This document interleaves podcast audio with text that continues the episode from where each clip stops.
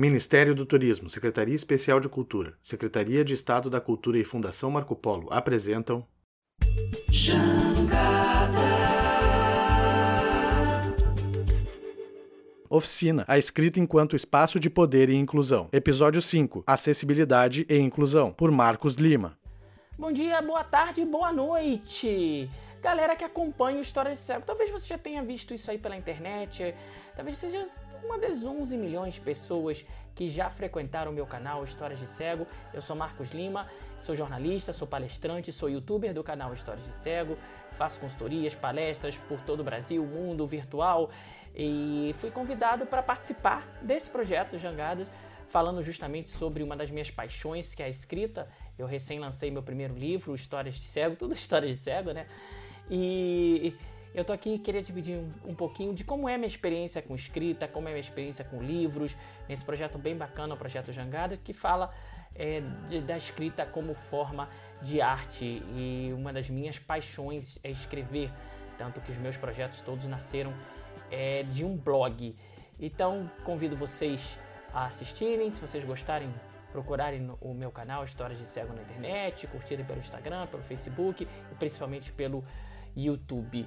E sobre mim, eu nasci enxergando um pouco, fui perdendo a visão, com seis anos eu perdi completamente, por conta de um glaucoma congênito, apesar de ter feito 16 cirurgias e outros exames sob sedação, é, o glaucoma acabou é, vencendo, por assim dizer, eu fui perdendo, perdendo, perdendo até não, até não restar mais nada para perder, o que acontece quando a gente perde quando gente, alguma coisa que a gente tem pouco é, com seis anos eu fiquei totalmente cego. Então eu já fui alfabetizado cego. Fui alfabetizado no sistema Braille. Não sei se todo mundo conhece, mas o sistema Braille é um sistema é, é, é um, não é uma, uma língua como Libras, né? A Libras, que é a língua brasileira de sinais que é usada por surdos no Brasil, é uma língua, né? É considerado uma língua. O Braille não é uma língua, o Braille é uma representação, é um alfabeto.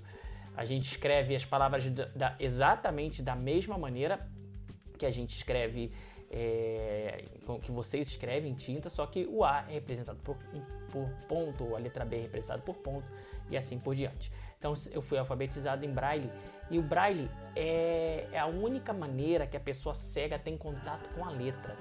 É claro que atualmente na minha vida eu, eu, eu não uso muito Braille e eu vou falar um pouquinho, um pouquinho disso é, depois, mas o Braille foi, foi essencial para me alfabetizar, para eu ter contato com as palavras, para eu saber que casa se escreve com S e não com Z. Porque as outras formas que os cegos têm de leitura, você, a gente está escutando a palavra, né? a gente não está lendo a palavra. Então, o braille é super importante para que a pessoa cega possa ter é, contato direto com a palavra. Muitos cegos têm problemas de ortografia justamente para a gente, porque a gente não vê as palavras escritas, não toca nas palavras, né? McDonald's, palavra. É, é, comigo acontece muito em palavras estrangeiras. Eu lembro a primeira vez que eu li Los Angeles, que eu vi que eram duas palavras, Los Angeles.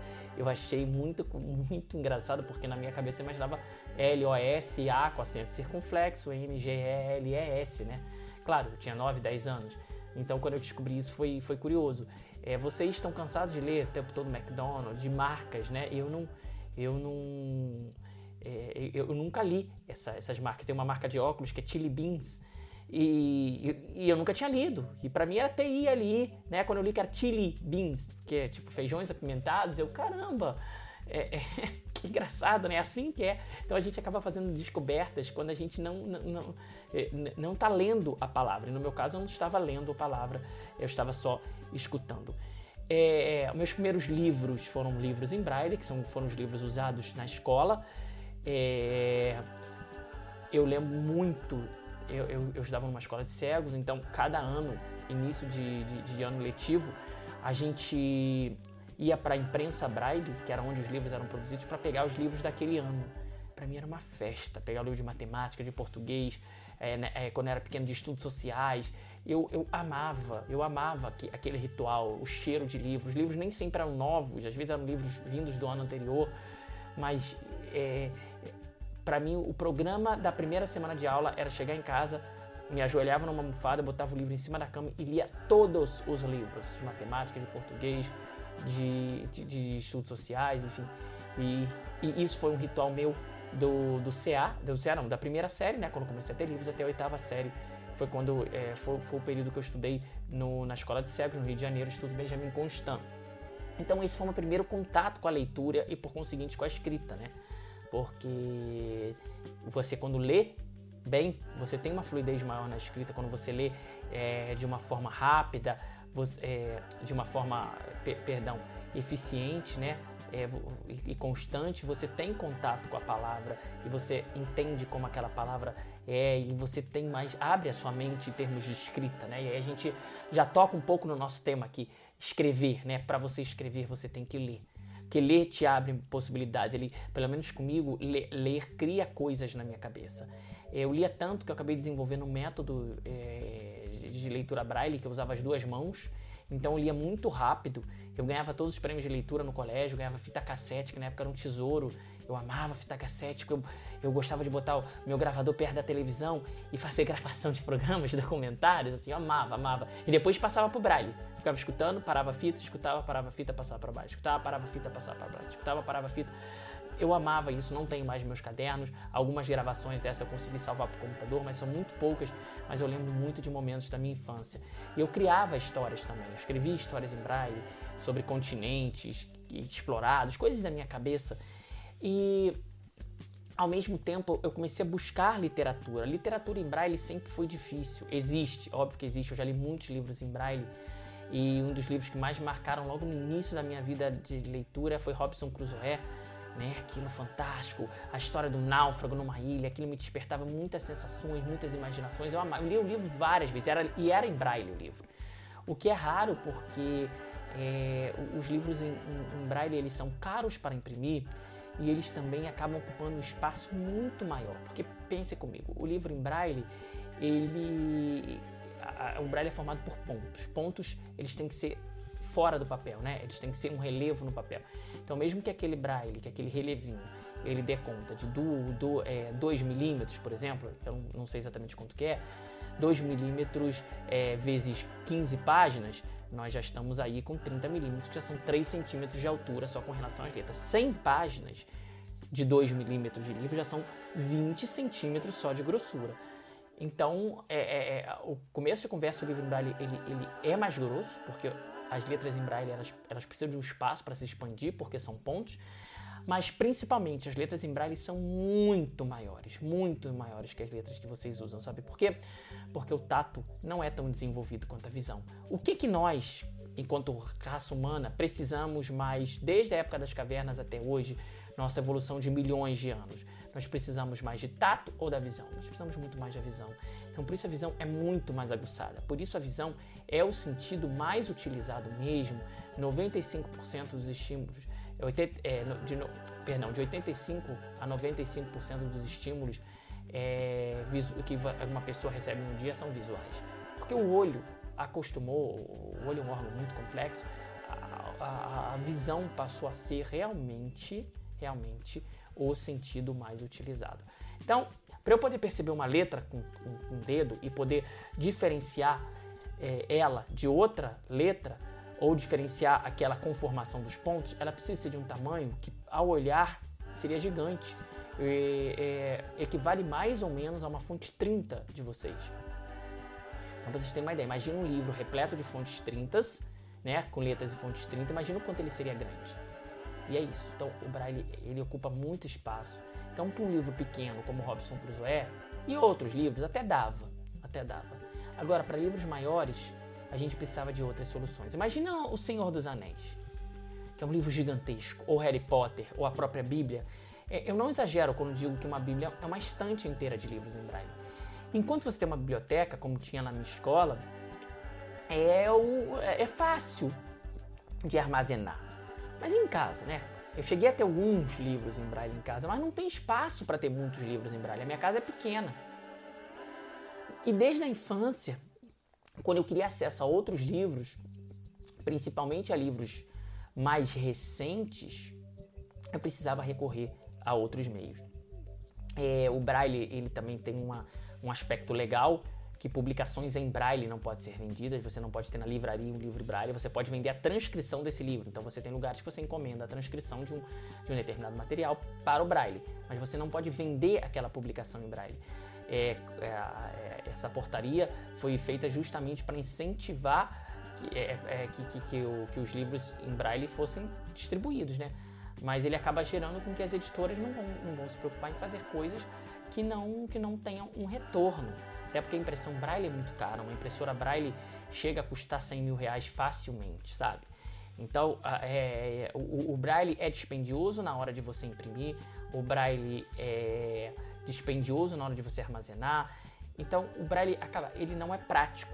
E olha que eu amo o braille, eu gosto muito de ler o braille, mas a função do braille é uma função, é, na minha opinião, uma função acadêmica, uma função para alfabetização, para a pessoa poder ter o contato com a letra, porque o braille é a única forma que a pessoa ter contato com a letra, e serve pontualmente para um elevador, para você apertar o botão certinho, serve para um cardápio em braille, coisas que eu acho particularmente, eu acho muito importante.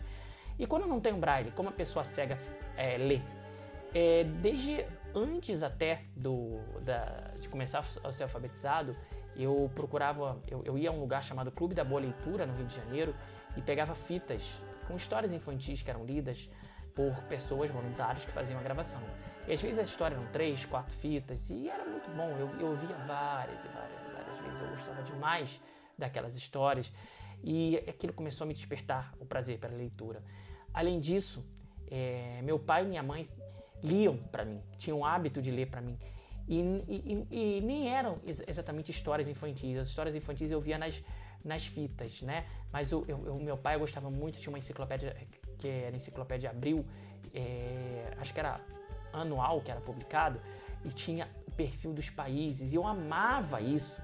Eu abri em países exóticos, tipo Vanuatu, é, Micronésia, e eu adorava que, que, que, ele pudesse fazer a leitura e eu fazia as anotações em braille, Kiribati, é, Ilha Salomão, enfim, eu gostava demais, eu lia demais, eu adorava.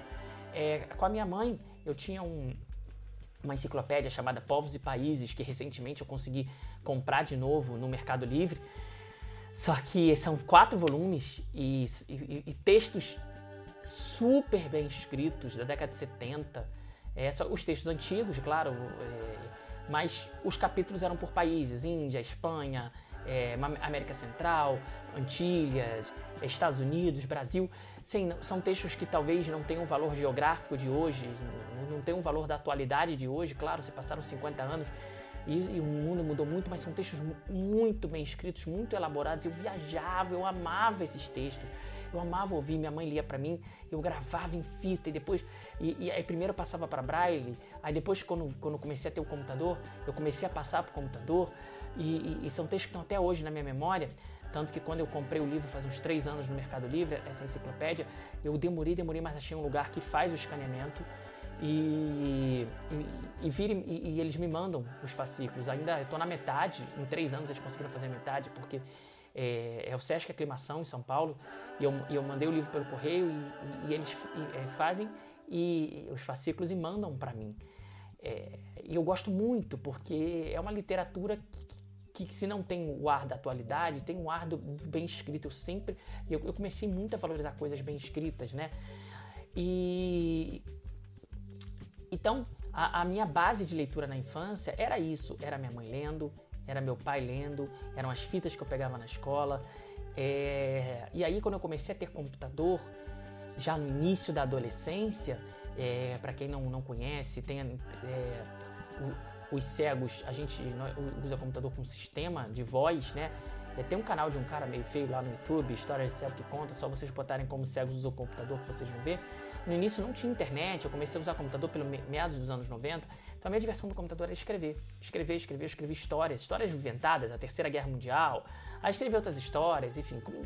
Começava a escrever, escrever, escrever, escrever, escrever, coisas da minha cabeça. Hoje em dia eu tenho elas no computador, mas tenho até vergonha de ler, porque são mal escritas, mas foi início de como eu comecei a escrever. É, o adolescente botando no papel a, a, as ideias, as coisas que eu pensava e histórias adolescentes, né? E até que a partir do talvez de 98, cresce um pouquinho, começa a surgir as meninas na vida, as histórias de adolescente, eu comecei a escrever para mim. É, diário mesmo, um diário é, as impressões da minha vida, o que, que eu escrevia, o que que, o que, que, o que, que acontecia comigo. E isso foi se tornando muito importante para mim. É, desde essa época, 98, eu faço sistematicamente. Claro que a organização mudou um pouco, mas é, é, eu faço diariamente, eu escrevo sobre a minha vida. Eu amo fazer isso. É, eu já vi que se recomenda fazer isso em vários. Em, várias pessoas recomendam, até como forma de terapia. Eu faço isso naturalmente, porque eu amo escrever. Então, se eu quiser saber o que, é que eu estava fazendo no dia 22 de junho do ano 2000, portanto 20 anos atrás, é, eu, eu, sei exatamente o que eu estava fazendo nesse dia. Isso é muito bom. Eu volto muitas vezes no tempo, isso me ajuda a reforçar a memória porque quando você escreve, você aciona um, um outro mecanismo de guardar as coisas no seu cérebro e, ajuda, e, e, reforçar a memória, porque você pode voltar, você pode ver o que, que aconteceu, pode ver o que você sentiu, pode ver como é que estava você naquela época, aí você, você pode discordar de você, falar, nossa, eu pensava isso, como eu mudei, como eu evoluí, nossa, aquela pessoa me fez isso, nossa, eu fiz isso para aquela pessoa. Então é muito bacana e é um exercício que para mim era uma terapia mesmo, um relaxamento. Muitas vezes eu estava escrevendo e me dava conta, enquanto escrevia, que eu estava registrando ali coisas que eu nem sabia que eu pensava antes. Então, o, o ato de escrever trazia para mim uma uma forma de, de, de, um diálogo comigo mesmo. Acho que um autoconhecimento muito grande. Ah, eu não escrevi em braille, eu escrevi no computador. O computador aceita, aceita linhas e palavras infinitamente. Então, se fosse em braille, primeiro já teria se perdido, se rasgado, é, e tudo mais. E, e, depois que eu parei um espaço gigantesco, né? A soma dos meus diários todos dá mais ou menos uns 15 a 20 Senhor dos Anéis. É, porque eu, eu, produzo mais ou menos um Senhor dos Anéis por ano, talvez um pouquinho mais, porque eu gosto, né? São, são coisas secretas, coisas. Não secretas, mas íntimas, por assim dizer. São coisas minhas que eu gosto de escrever, que eu gosto de registrar. E o fato de eu escrever no computador também me permite buscar. Ah, Pô, imagina se eu tivesse com calhamaço de milhões de volumes em braille e eu tivesse que buscar o dia 6 de junho de 2003. Era impossível. No computador basta eu entrar no arquivo referente ao ano de 2003, buscar pelo dia 6, em menos de um minuto eu, estou lendo ali o que eu escrevia. Então é muito bom, porque o meu segundo grau todo, que já não foi numa escola de cegos, está coberto pelo diário. Então, é, é outro, outro, outro dia aí, acho que foi durante o carnaval, eu, tava, eu li tudo e é muito impactante lembrar das coisas, ver como eu, eu agia diante das coisas é uma coisa que me faz muito bem. E escrevendo no computador, eu ficava muito tempo no computador, a partir do momento que eu passei a ter o computador, e na época internet, quando você tinha na internet de escada, é, que você conseguia usar depois de meia-noite, aquele barulho, né? Quem, quem, quem, quem tem 30, 40 anos lembra? Quando conectava, né? E eu lembro que quando eu fui preencher o, a, pro vestibular, preencher a faculdade, né? Tava, eu, eu tinha certeza de que eu ia fazer informática, porque eu ficava muito tempo no computador. Mas na hora que eu fui preencher, eu me dei conta de que sim, eu ficava muito tempo no computador, mas não era porque eu gostava de informática. É porque eu gostava de escrever no computador. Porque o computador era um meio que me dava é, é, uma, uma plataforma infinita para eu escrever. E aí eu escolhi jornalismo, no caso comunicação social, e foi a melhor coisa que eu fiz, porque eu detesto informática, no sentido de que eu não tenho paciência com tecnologia. Tecnologia é a melhor coisa que aconteceu na vida da pessoa cega, mas tecnologia é, eu não tenho paciência, eu não tenho. Você me dá um aplicativo que pode ser super útil, se eu não conseguir mexer nele de primeira, eu dificilmente volto a esse aplicativo. Então, eu fiz a faculdade e, e, claro, na faculdade você tem que escrever bastante, você conhece outras pessoas que gostam de escrever. É, aí tive blog com com o pessoal da.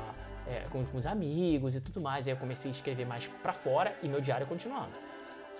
Até é, aí livros, né? Lendo livros, lendo livros, menos em fita, porque começou depois do ano 2000, começou a ser mais difícil ter livros em fita, e, e, e aí eu migrei para o computador. Baixar livros mesmo, formato PDF, hum, de alguns anos para cá, formato EPUB, e eu leio, leio livro no computador. Não são audiolivros, eu, eu li muito poucos audiolivros, são livros que eu baixo e o computador lê para mim como se estivesse lendo o meu texto que eu escrevi, com a voz de sintetizador do computador. É, para quem quer, quer ver como é, eu recomendo o, o, o vídeo que eu falei para vocês, como cegos mexem no computador, que eu mostro como é que é esse software, como é que mexe e como é que ele fala. Audiolivros eu escutei muito pouco. Eu gosto, mas eu acostumei tanto com o computador, é uma leitura muito rápida, inclusive, que eu, eu, não consigo muito migrar. Então eu vou dizer para vocês que 100% dos livros que eu leio de 20 anos para cá são no computador, não são livros em braille. É, como os livros em braille não são vendidos, como eles não são comercialmente viáveis, os livros que eu leio são no computador e até no celular, mas ainda prefiro o computador. Eu consumo literatura com livros no computador. Eu escrevo meu diário no computador. Então o computador virou um pouco a minha vida. A partir de 2010 eu comecei a escrever um blog chamado Histórias de Cego. ele estava no site da Ures Esporte Cultura, que é uma ONG da qual fui um dos fundadores, que é, promove atividades esportivas para pessoas cegas ou com, ou, ou com, deficiência visual. Eu mesmo fui jogador de futebol de cegos por muitos anos. E aí, uma conversa com um amigo meu, com Anderson Dias, que é presidente da associação, a gente conversou, pô, que legal. Ele, ele, ele é muito parecido comigo, a gente estudou a vida inteira juntos, né? E a gente conversando na rua, ah, pô, as pessoas têm essa curiosidade de saber, né? Que a gente anda, anda, anda e percebe que tem uma padaria pelo cheiro. Aí falou, por que, que, por que, que não escreve isso? Eu, eu, eu, eu era da comunicação, da área da comunicação, né? Ele, ele é da área da fisioterapia, então eu tinha mais facilidade com a escrita. Então eu comecei a escrever no blog da, da Aurece. E começou a ter, no, no site da Aurece, no blog História de Cego, começou a ter muita, muito retorno. Muito retorno e, e, e, eu fiquei animando, animando, e comecei a escrever e tudo mais. E foi engraçado que dois anos mais tarde eu fui chamado por conta do blog para dar uma palestra no comitê organizador dos Jogos é, Olímpicos e Paralímpicos de 2016 é, os jogos aconteceram no Rio de Janeiro, ainda faltavam três anos para os jogos, o comitê estava trabalhando, mas ainda tinha pouca gente. Eu fui convidado a dar uma palestra por conta do blog, porque me conheciam do blog, e ao final da palestra é, as pessoas me chamaram para trabalhar lá. E foi assim que eu mudei de emprego, que eu trabalhei três anos e meio no Rio 2016, a partir de uma palestra minha e, e que veio de um convite do blog. Então a escrita começou a me abrir portas. Eu era um cara muito tímido, escrever para mim sempre foi mais fácil do que falar falar sempre foi mais complicado, né? Falar em público era uma coisa que eu achava que eu nunca ia fazer. Agora eu ganho, ganho a vida dando palestra, fazendo vídeo, mas é, é, numa época da minha vida era complicado, era difícil mesmo. E, e, e, quando, quando eu fiz essa palestra, eu comecei a entender que sim, eu poderia e posso é, escrever como uma forma. É, é escrever não, escrever, né? Mas ganhar, é falar em público como uma forma de é, ganha-pão, né? Que as pessoas gostam. E é isso que eu venho fazendo desde que eu saí do Rio 2016, no final dos Jogos. E é isso que eu venho fazendo, essa é a minha vida. São palestras no Brasil, em várias partes do Brasil, fora do Brasil também. E agora com a pandemia, virtualmente. Junto com elas, eu venho tocando o canal Histórias de Cego. E tudo isso começou realmente com o blog. O meu blog na Aures, né, no site da Aures, que durou de 2010 a mais ou menos 2013, quando um problema do servidor apagou todos os textos. Eu, eu fiquei muito frustrado. Eu tinha os textos, mas é, não tinha mais o blog. E aí, dois anos depois, eu recomecei o blog, aí já em site próprio. E justamente em 2017, quando eu estava na fase que eu tinha acabado o, o meu emprego no Rio 2016, que eu estava me reencontrando profissionalmente, o blog também deu um outro problema no servidor e eu perdi tudo. Não os textos, porque os textos estavam no, no computador, mas o blog. E aí deu um desânimo ferrenho. E eu, eu já estava começando no YouTube, o YouTube estava muito pequeno. Atualmente eu tenho 300 mil inscritos, mas na época não tinha nem 100. Não é 100 mil, não, não tinha nem 100 inscritos. E eu não tive mais ânimo de fazer o blog. Eu continuava apenas com o meu diário. Se isso eu não parei nunca, não paro nunca até hoje. Eu gosto muito, né? Me faz um bem enorme. Eu tiro muitas histórias que aconteceram comigo no meu diário. O meu diário serve também para registro de acontecimentos marcantes na minha vida. Eu posso, por exemplo, voltar é, para uma viagem que foi marcante ou para um, um dia que ficou, foi inesquecível. E é muito bom porque é, eu tenho acesso a como eu representei isso à época. Não é que eu escrevo hora, é, dias depois, eu escrevo no dia. Então, sob o calor das emoções e sem, e, e, sem você saber o que vai acontecer no dia seguinte, por exemplo. Então, tem angústias, angústias e ansiedades, coisas que se revelaram é, é, é, é, inapropriadas, que se revelaram falsas, que no dia seguinte, nossa, não, não precisava ter sofrido aquilo, mas eu deixei registrado. Então é algo que me faz conhecer muito sobre mim e, e, e eu, eu costumo comparar com um álbum de fotografias, porque eu, enquanto pessoa cega, eu não vou tirar uma foto de um lugar que eu viajo, mas eu posso fazer uma descrição de como foi aquele dia para mim. Eu posso, naquele dia, naquele momento, escrever e, e depois poder ler, e aí é para mim como se eu tivesse no álbum de fotografias. É, juntando isso tudo, minha paixão por escrever, a minha facilidade de escrever, de botar as coisas no papel, as pessoas gostavam do blog, os dois blogs eram sempre elogiados, veio a, a vontade de fazer um livro. E aí que surgiu o livro Histórias de Cego. Eu reencontrei uma pessoa que eu conhecia, né, é, conhecia há algum tempo, a Raquel, lá da editora Oficina Raquel, e, e, e ela me incentivou a escrever o livro, outras pessoas também é, no, nas minhas redes sociais incentivavam bastante. E eu fiz uma campanha de catarse, de, de arrecadação de fundos, é, e, e, nós acabamos conseguindo. Eu tive também um aporte muito bacana da Universidade de Tennessee, para quem eu já tinha feito alguns trabalhos, eles acreditaram no meu trabalho, eu já, eu, eu já tinha uma, um, um, bom nome lá feito com eles, tanto que meu livro, eu tenho várias cópias do meu livro em inglês, né? isso é muito bacana, para mim é, é, fantástico, e eu posso dizer agora que eu sou um autor, o livro História de Cego foi lançado, é, o objetivo quando eu lancei foi, era justamente levar para as palestras, eu cheguei a fazer palestras para mil pessoas, em, geral eram 20, 40, 100, porque eu sou contratado por empresas, às vezes vou em escola, às vezes não, vou muito em escola, as pessoas sempre perguntavam, cadê seu livro, cadê seu livro? Eu, beleza, vou fazer um livro para levar. E aí começou a pandemia, o livro só está sendo vendido online, né? Tanto em formato impresso quanto em formato digital, mas eu consegui realizar meu sonho de botar algumas das minhas histórias ali, por isso ele se chama Histórias de Cego. Não é um livro de. É, é, é, não é um livro biografia, não é um formato eu nasci em tal ano, cresci e tal. Eu conto a minha vida através de várias pequenas crônicas. E crônicas que tem um pouco da minha pegada, né? Porque fui eu que escrevi todas elas, não foi ghostwriter e tal. Então eu conto sempre de uma forma leve, de uma forma divertida, de uma forma de procurar mostrar um pouco da pessoa com deficiência, que é, que é algo que eu procuro fazer na minha vida, no meu canal, nas minhas palestras, mostrar que a nossa deficiência, o fato de eu ser cego, não define quem eu sou, né? Mas me explica em alguns aspectos por conta da falta de acessibilidade e do preconceito. Então eu uso a escrita, eu uso meus vídeos, eu uso minhas palestras como ferramenta de ativismo. É, enfim, o meu ativismo é para mostrar que nós só, só somos cegos, que os nossos grandes problemas derivam da falta de acessibilidade e do preconceito. Se a gente tivesse um mundo acessível, tivesse as pessoas com menos preconceito, a gente poderia estar muito mais incluído. Só pensar, é, não sei se vocês já viram o filme é, Bird Box e também um ensaio sobre a cegueira, pensar o quanto aqueles filmes subvertem a nossa a ordem como estabelecida e mostram que como seria a nossa vida se faltasse a visão, né? É, por acaso, o nosso mundo, ele foi desenvolvido, o mundo que a gente vive agora, ele foi desenvolvido pela visão. Né? A visão sendo o principal sentido. Mas se não fosse assim? Né? Ou é, de, de, outra forma, e aí eu convido vocês a uma pequena reflexão. É, vocês aí estão assistindo, vocês têm alguma coisa na, na, vida de vocês que vocês acham que não funciona da forma adequada? Um, uma coisa de algum relacionamento, algum problema que vocês têm com, no trabalho, com cônjuge, com os filhos, irmãos, família, de um modo geral, pais, chefes, algum medo que vocês tenham, seja de falar em público, seja de enfim, qualquer coisa. Tem alguma coisa que vocês acham que impedem vocês de irem adiante? E agora eu pergunto, será que só eu aqui tenho algum tipo de deficiência? Eu acho que não, né? Acho que todos nós temos um tipo de deficiência. A minha é só mais aparente. Imagina se essa deficiência que vocês identificaram, se ela moldasse quem vocês são para esse mundo se elas, se essa deficiência que vocês identificaram em vocês mesmos mostrasse, é, fosse é, motivo de vocês é, serem retirados ou discriminados ou que as pessoas olhassem para vocês de modo diferente.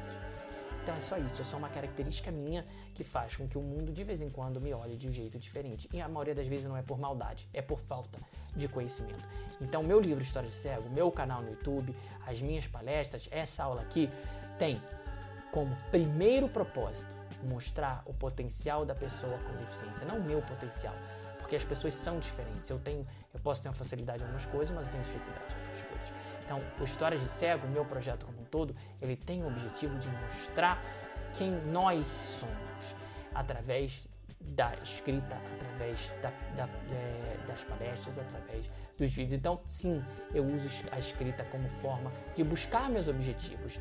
É, às vezes eu falo que eu tenho uma missão na vida, mas não é do ponto de vista religioso, é do ponto de vista que se eu sou, se eu nasci cego, se eu perdi a visão, é justamente porque é, tem algo a fazer com isso.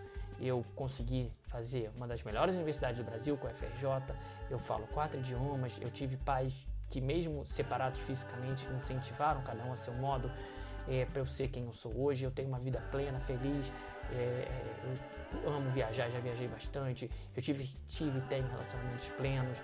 Então, eu sou uma pessoa feliz e realizada, o que não quer dizer que eu não tenha momentos tristes.